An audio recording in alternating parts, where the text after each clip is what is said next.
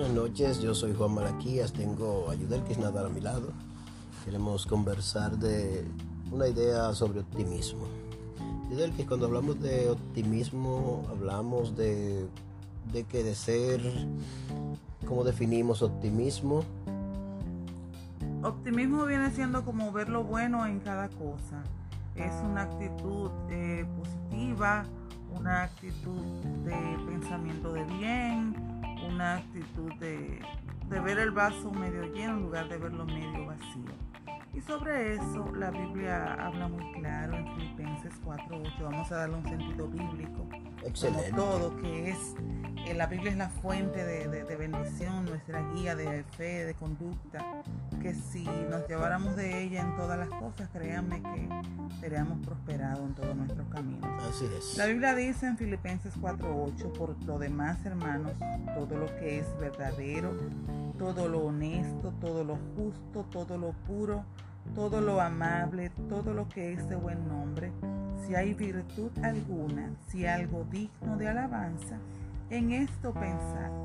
¿Qué nos quiere decir esto? Que nosotros debemos tener un pensamiento de bien y llenar nuestra mente con cosas que nos aporten, que nos sumen, que nos hagan mejores personas. Y eso comienza por la forma en cómo pensamos. ¿Pero qué es un pensamiento de bien?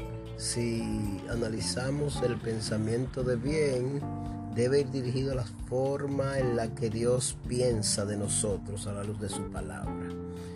Eh, el escritor de los Salmos, David, quien escribe la mayoría de los mismos, habla de Dios diciendo que Dios tiene un pensamiento favorable, que tiene un pensamiento agradable, cuando Dios piensa de nosotros, el salmista parece exagerar cuando dice que, que Dios nos ve como la niña de sus ojos. ¡Wow! Eso me impresiona, porque si nosotros pensáramos así de nosotros, tendríamos el pensamiento que el apóstol Pablo trata de transmitirnos en, en la lectura que, que tuviste, Yudelkis. Bueno, justamente tocamos de tocar un punto de, de qué piensa Dios de nosotros.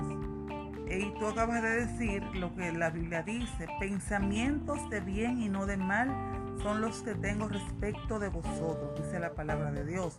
Pero no es solamente pensar por pensar, dice al final del texto, para darnos, para daros un destino y una esperanza.